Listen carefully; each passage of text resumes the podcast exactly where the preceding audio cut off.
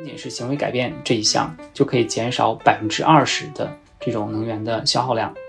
只有落实到行动，那么这个带来的这种能源消费的减少，才能是真正实现了这个政策目标。大家好，我是林家乔。大家好，我是赵昂。今天聊的话题呢，其实是跟欧盟还有俄罗斯是有关系的。就如果欧盟削减使用俄罗斯的天然气，那它将如何去发挥能源需求管理方面的这个潜力？这个话题的来源其实是由就是在七月底的时候啊，就是欧盟达成一致的意见，这二十七个成员国呢将自愿性的来减少来自俄罗斯的天然气消费，然后呢要把这种自愿性的呢变成强制性的。那条件就是，如果俄罗斯在即将到来的冬天如果突然停止供气给欧盟的话呢？那欧盟呢将达成一致的这个意见呢，去啊推行。那欧盟各成员国呢，其实是在八月九号的时候，已经就是将刚才我提到的这个削减天然气用量的协议呢，已经开始正式生效了。那根据欧盟方面的说法呢，这个举动其实就是为可能出现的俄罗斯天然气供应的中断呢是做准备的。那这个就是一个这个前情概要吧。对，我想。呃，这是一个比较重要的一个欧盟整体的一个举动哈，它的目标呢是针对即将来临的二零二二年、二零二三年这个冬天和春天啊，如果各国的这种天然气供应来自这个俄罗斯的这个供应呢受到影响，特别是啊被中断的话呢，嗯，他们想提前在夏天的时候做一些自愿性的筹备，那么就是要希望整个欧盟呢可以减少。百分之十五的天然气消费，那这段时间的执行，从八月九号开始的这个执行呢是自愿性的啊。但是如果是俄罗斯在即将到来冬天突然停止供气的话呢，那这个啊动作呢就变成强制性的。那么这个过程当中呢，他们每个成员国也会根据自己的这个对天然气的这个依赖程度呢，啊有做一些灵活调整。有的国家可能承担的多一点。有的国家承担的少一点，对，像赵昂说的，就是各个成员国它的依赖程度其实是不一样的。那目前的情况就是，欧盟大概有百分之四十的天然气呢是来自于俄罗斯的。就这个量来讲的话呢，大约是有四百五十亿立方米这样的一个天然气的量。那天然气呢，它的整个消费呢，其实是占欧盟整体的能源消费的四分之一左右。那虽然欧盟是全球可再生能源发展的这个领先的一个经济体，但是可以看到，天然气作为啊重要的这个能源供给，还是占到了整个能源消费的百分之二十五哈。我相信石油呢，可能比这个比例再稍微高一点，占最高比例的就是这两个化石能源。回到刚才说的这个节约百分之十五的这个量，究竟大概到什么水平啊？那刚才提到了。节约百分之十五的天然气呢，相当于要节约三百到四百亿立方米天然气。那么这个跟从俄罗斯进口的天然气相比呢，已经不是很悬殊了哈。就是如果能把这个百分之十五节约下来的话，那可能俄罗斯天然气对于欧盟的这个影响呢，就会大大的降低。简单来说，如果只是节约三百亿的话，那从四百五十亿的这个进口量变成一百五十亿。呃，这就已经削减了三分之二啊，所以总体来看的话，这百分之十五的这个自愿削减量，对于最终实现欧盟对石俄罗斯的石油天然气不再有依赖，是一个非常关键的一步。这么看出来，这个百分之十五的天然气的这个节约量，可能就是对标俄罗斯的这个进口量，因为刚才你也说了嘛，这两个数字其实差的不多啊，就是。五十到一百五十亿立方米这样的一个区间吧，那欧盟再使使劲儿的话，没准儿就冲到了四百亿立方米。那这样的话就差五十亿立方米，那等于说就只有五十亿立方米可能是来自于俄罗斯。那如果极端的情况出现了，就是俄罗斯一点都不给欧盟去供应了，那这五十亿立方米的话，其实对欧盟来讲，那它从其他地方去筹措。或者是用储备的话呢，也是有可能去满足它的天然气的需求的。所以话再说回来，就是欧盟怎么样才能去做到这百分之十五的天然气的这个节约呢？它到底是要靠靠什么呢？是靠工业、靠商业，还是要靠这个民众发动民众去做更多节约天然气的这个活动呢？所以今天我们其实下面就想主要去讨论一下，就是在需求侧，不管是民用、工业用还是商业用，就到底这个潜力是在哪儿？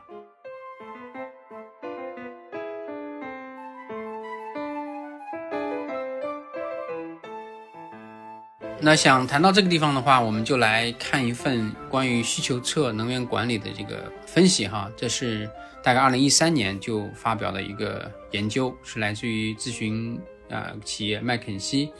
这个报告在讲通过改变人的行为哈，通过需求侧的管理，这个能源需求，特别是家庭的能源需求，因为天然气主要的一个部分。使用的方向是供暖嘛，主要是家庭建筑。我我们其实把这个研究放在这儿，有一个原因就是节省这百分之十五当中，很有可能大部分是来自于这个民用的。那民用的话，就涉及到民众的行为的改变，所以我们找到了这样的一份，就是过去的一份研究吧。那它的这个。结论我先说啊，就是说美国的家庭针对美国做的，美国的家庭能源消费啊，如果仅仅是行为改变这一项，就可以减少百分之二十的这种能源的消耗量。这个其实是对这个目前欧盟的这个目标性的节约量是有一个借鉴意义的。这也是为什么我们想把麦肯锡这个报告，就是在这么多年之后，然后再拿来跟大家去分享一下。是的。那回到这个报告里面的一些细节，我也看到，因为它分得很细哈，大概有啊八项节省的这个措施啊，从这个啊照明啊、电器啊、清洁啊，包括这个啊制冷啊哈、冰冰箱啊，其实它里面提到最高的三项啊，由高到低来讲，节省能源消费幅度最大的，由高到低排下来是什么？供热，就是空间供热啊，冬天取暖。第二个呢，就是热水。因为啊，发达国家这个水的话，一呃一般打开是冷热两种哈。因为如果你用热水很多的话，当然这个使用能源是很多的。第三个的话就是空调，仅这三项加起来啊，就有节省这个能源消耗大概在百分之十到百分之十三这样一个水平。由此来看的话啊，这几个啊方式当中，当然可能空调来讲是直接用电，但是欧盟其实有很多是啊天然气发电哈。那热水和这个供热的话，那天然气扮演的角色就更加的举足轻重了。由此可以看出来，虽然这个报告呢有点旧哈，到二零一三年发布的，而且讲的也是美国的情况。那美国欧盟是有相似，但是美国的这种居住的空间的大小啊，还有居住的方式都跟欧洲呢还是有些差异。但至少作为一个参考，可以给我们看出来，通过改变行为，通过在能效方面多做文章，其实还是有相当的这个。节能的这个潜力可以挖掘。其实说到就是号召公众去改变自己的行为来节约能源的使用，让我想到的就是之前的 IEA 啊，就是国际能源署它的关于净零排放的那份报告吧。那里边也提到了用很大的篇幅来讲，就是消费者行为改变怎么能带来能源需求的降低。其实 IEA 呢最近也有一些这个文章，那我们看它的网站呢也有一篇分析文章，里边呢就总结到了就是如何通过影响或者是改变消费者的这个行为来降低能源需求这样的做法和经验吧。那 IEA 这个分析呢概括起来其实主要是有四个经验性的这种做法或者是这种概念吧，我们叫它概念吧，因为这读起来还蛮有意思的。那它第一个概念的话呢，就是叫 getting the message right，就是你怎么能去传达令人感兴趣的信息，就传达正确的信息。比如说，节能如果能省钱的话呢，那这样的话是不是能让这个信息变得更吸引人？那第二个概念的话呢，就是 getting the message across，让更多的人去知道。那当然提到这个改变消费者行为，在这些年。公共政策研究方面有更多的借鉴行为科学、行为经济学的一些啊研究成果来去触动公共政策的设计哈。那么，比如说这种行为洞见哈，那利用现有的能源互联网技术，比如说智能电表啊，它可以促使消费者获得这种能源使用和节约的这种及时信息。因为人的决决策呢，很多时候的一些决策呢是需要信息。支持，而且这个信息呢是要及时的信息。如果这个信息啊、隔一段时间才来，很有可能就被呃搁置在旁边，不够得到应有的重视。而如果通过互联网的技术或者是社交媒体的方技术哈，呃来去帮助这个信息传达的话，呃就有助于改变人的行为。那么电网公司可以在这个需求侧管理方面扮演着比较关键的角色，比如它利用各种通讯手措施啊，特别是啊这种短信啊，或者是电子邮件或者是 APP 的方式哈，来帮助消费者呃减少这种在电网啊负荷高的时候的能源需求，从而对应可以节约多少这种资金哈，或者省钱也好，这样的方式呢，就确实可以帮助这个公众能够采取行动。另外的话，可能也采取一些啊、比较的方式，同辈压力的方式，比如说啊、在你的月度的电费单里面去体现你周围的邻居或者你所在的社区或者你所在的这个区域啊、家庭平均的用电量跟你相比，这样的话，你如果看到自己的用电量跟平均家庭用电量比起来啊、很高的话呢，你就有一种啊、驱动啊，希望能够呃减少我的这个用电，然后追上这个平均水平，甚至比平均水平更呃更优哈、用电更低。所以这些方式都是利用了啊、行为洞见的方式来促进消费者进行改变的。呃，是的，其实一些这种小的轻推的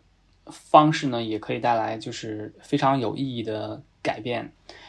那轻推的方式其实就是促进人的这个行为的小小的改变。那这个小小的改变可能会引起一连串的这种呃 co benefits。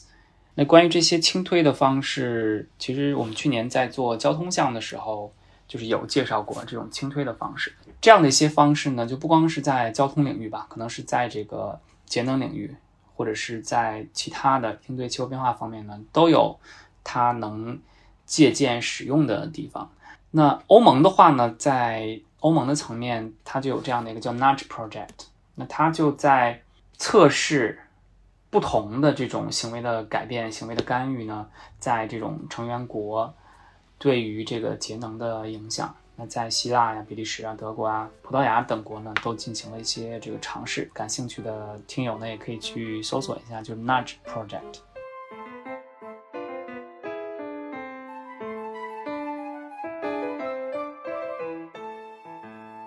是的，我想除了刚才加上提到这个之外的话，啊，我们看到这个天然气最使用啊强度高或者量大的地方就是建筑的供暖。那我们看啊，在这个方面的话，欧盟通过将信息传达的正确和更多广泛的知道，呃，比如说在传达正确这个方面，他就提到说，目前整个欧盟建筑供暖的平均温度在二十二摄氏度以上啊。那么，如果说全欧盟建筑供暖在冬天的时候，呃，室内温控器调低一摄氏度的话，一年呢，全欧盟可以节约大概一百亿立方米的天然气。所以听起来好像是非常的一个大的数据哈，但是啊、要想实现全欧盟每个家庭都这样做的话，我我想这也是一种理想状况哈，这个会考虑可能是一定的百分比。但是至少可以通过这样的一个说法，能让每一个消费者如果知道的话，可以知道啊、家庭每调一个啊、温度摄氏度下来，它的一个巨大的影响。那么这样的话，可以鼓励消费者呢，就是适当的调整这个室内的温度水平，不是说每调两度三度哈，你就可以调零点五甚至调一度的时候呢，啊、这样的话节约的这个量也是非常可观的。所以这是一个直接的一个行为改变哈，只是调整一个室内温度的一个水平，就可以带来这么大的一个节约量。因为这个明显是为了应对就是即将到来的秋冬季节吧。有这个其实能想到，就是目前比如说在这个夏天的时候啊，那夏天的时候其实这个我们也能听到或者看到欧盟已经在有所行动，比如说在照明方面呢，还有就是在这种空调的制冷方面呢，都有一些举措，或者是涉及到这种公众意识提升方面的一些这个活动吧。我们下面可能会聊到就是不同国家的一些案例。我在这儿想说的就是数字在在这儿了，然后它呢能节约的能源也能计算出来。那其实剩下这一步的话就很关键，就是到底是通过什么样的方式去传达给公众，让公众去行动。那这最后一步其实非常关键了。你你也不能强制性的去要求公众去把家里的这供暖温度就控制在二十二摄氏度，对吧？所以就涉及到怎么去向公众去进行一个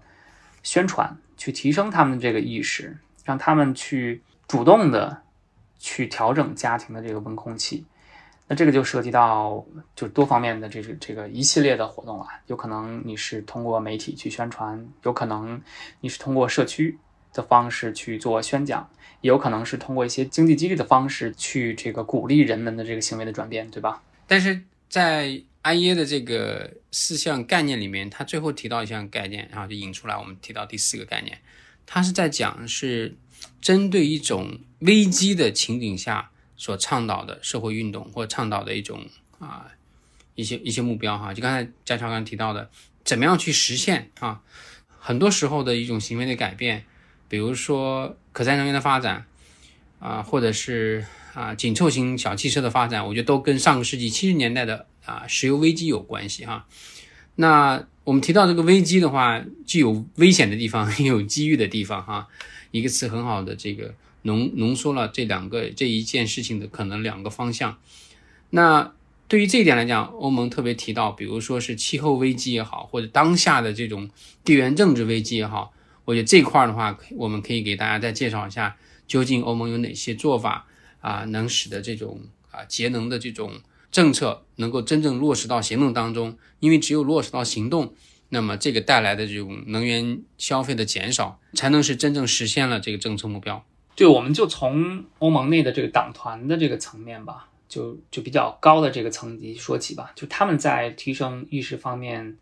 到底去采取什么样的一个策略或者是方式吧？在这举的例子就是，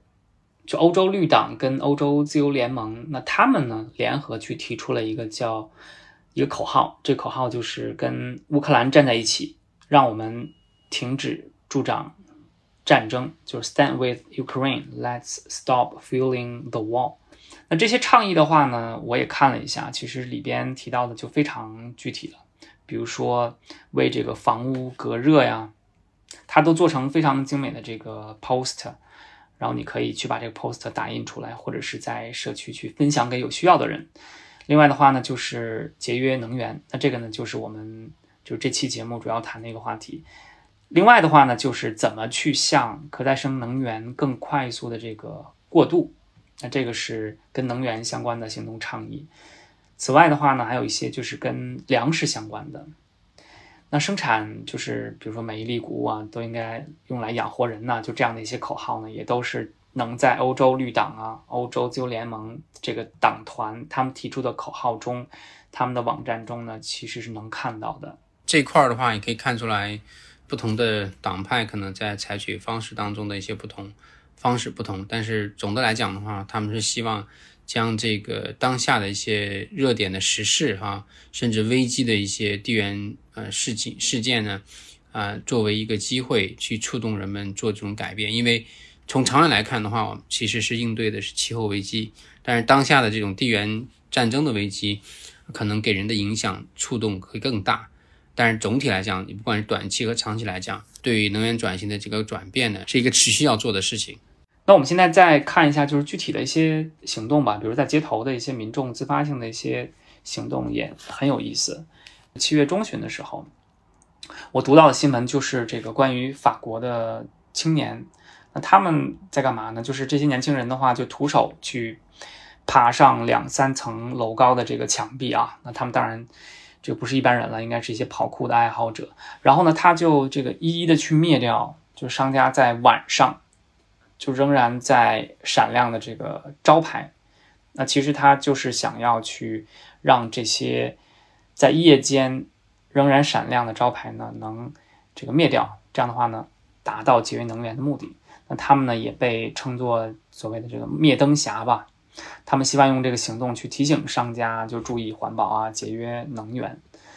那在法国来讲的话，其实也能看到，就是法国的政府层面，比如说他的总统马克龙呢，其实也表态了，今年的秋天应该去强化执行这个夜间照明的禁令，而且目标非常明确，就是为了应对金秋的秋冬季节可能出现的能源危机。然后他也提到了。打算出台一份这个节能方案，就是要求这个民众全面的减少能源的浪费啊，包括离开办公室的时候呢就要关灯，在需求侧管理方面的具体的一些行动吧。那除了法国之外，其实德国也能看到。那德国的话呢，就是在德国的经济与环保部长，他们呢也在号召民众，就是在危机期间呢。能尽可能的去采取这种节能的措施，比如说他呼吁说，人们缩短淋浴的时间，或者是洗澡用较冷的水，就这非常个人的一个事情，你也要干预，对吧？但是他的目的是好的，他的目标其实是就针对的就是热水，因为刚才我们在分析麦肯锡那个报告的时候说了嘛，那三大主要节能的这个措施呢，都是来自于供暖呐、供热水和空调，所以德国的这个。部长呢，他其实就是想让大家去节约热水的使用。对，我想刚才提到的法国和德国的例子啊，这是欧盟最主要的经济体，两个最大的经济体，他们都从这个消费者倡导的方式来去呃提倡怎么样减少这个能源消耗，真的是让我想起来，可能多年前十几年前，在中国啊民间的机构里面所推进的一场。二十六度空调的行动，哈，也是希望大家在夏天使用空调的时候呢，把室内温度调在二十六度这样一个相对来讲可能比我们平时使用的温度要高一到两度的这样一个水平，从而来实现这种节能的效果。啊，不管怎么样，我想这个是一个啊非常有意思的一种啊传达信息和促使民众在危机下做出改变的一些努力，哈。但究竟这个？啊，行动能够带来多大程度的量化的这个节能呢？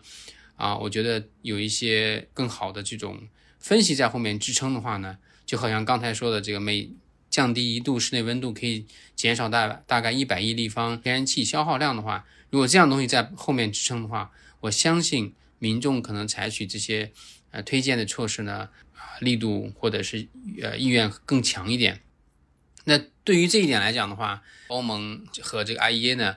啊，也采取了一些总结的方式哈。刚才其实，在家乔提到的这个商家也好，或者是啊政府部长推荐的方中，也都提到了，比如说建筑类的啊，交通类的，每个月选这么几天呢，不开私家车而乘坐公共交通，啊，提出了这样的一些比较具体的方式来促进公众的啊这个参与啊。对你刚才说的，其实想到了我们之前在做交通项目的时候的一些，就是各国的一些倡导低碳交通这样的措施吧。比如说你刚才说的这个降低在高速上行驶的速度，其实让我想到的就是我们当时也去介绍了日本的这种生态驾驶驶法，你还记得吗？就里边也提到了非常细节性的，就是你开车怎么样才能更节约用能或者是用电。或者是用气用油，所以感兴趣的听众也可以去搜索一下，就是日本的这个生态驾驶驶法吧。那除了刚才赵昂说的，那另外的话就是公共交通，或者是这种短途的接驳交通啊，你选择去步行，或者是去用共享单车、骑自行车，而不是去驾车。另外的话就是这种长途、中长途的。旅行当中，如果你能去坐火车的话，可能尽可能去坐火车，而不是去坐飞机吧。那这个也是一个我们之前就碰到过的一些类似的建议。那刚才提到的这些酒店节约方式呢？啊，安业的这个分析呢，也给出了一些呃效果哈。如果这些都能做到的话呢，对于一个欧盟家庭来讲呢，啊，它每年可以节约大概啊四百五十欧元。啊，全欧盟来讲的话，能够节约呃超过两亿桶石油，那这个的话，对应的这个能源的使用量的话，约有一百七十亿立方米天然气。那这个跟一开始我们提到的欧盟想啊减少的百分之十五的这个天气消耗量的减少呢，已经有百分之五十可以达成了。所以可以看出来，这九点内容其实如果啊能够真的落实到的话，它的效果还是非常大的。是的，我们最开始提到。就是百分之十五的节约天然气的目标，其实对应的是三百到四百亿立方米的天然气。那这一百七十亿立方米的天然气呢？如果做到了 IEA 去推荐这九点的话呢，那其实已经完成了这个目标的一大部分了。那我们拭目以待。但是有一个问题就是，不同的成员国它可能这个对天然气、石油的依赖程度不一样，或者是这个民众意识水平的程度也不一样，可能会有一些国家比较艰难一些吧。是的，我们今天关注的所谓从欧盟的角度告别对俄罗斯天然气这个依赖的这种问题呢，其实它会牵动整个欧盟的能源转型的这个啊、步伐，也对全球应对气候变化带来很多的影响。那我们觉得，呃，最近无论是欧盟啦，还是美国，还是中国，有很多跟能源转型和气候变化相关的一些重要新闻。希望我们以后的这个节目当中呢，能够为大家呈现更多我们对这些时事新闻和公共政策变化的一些理解。下期节目再见。下次节目再见，拜拜。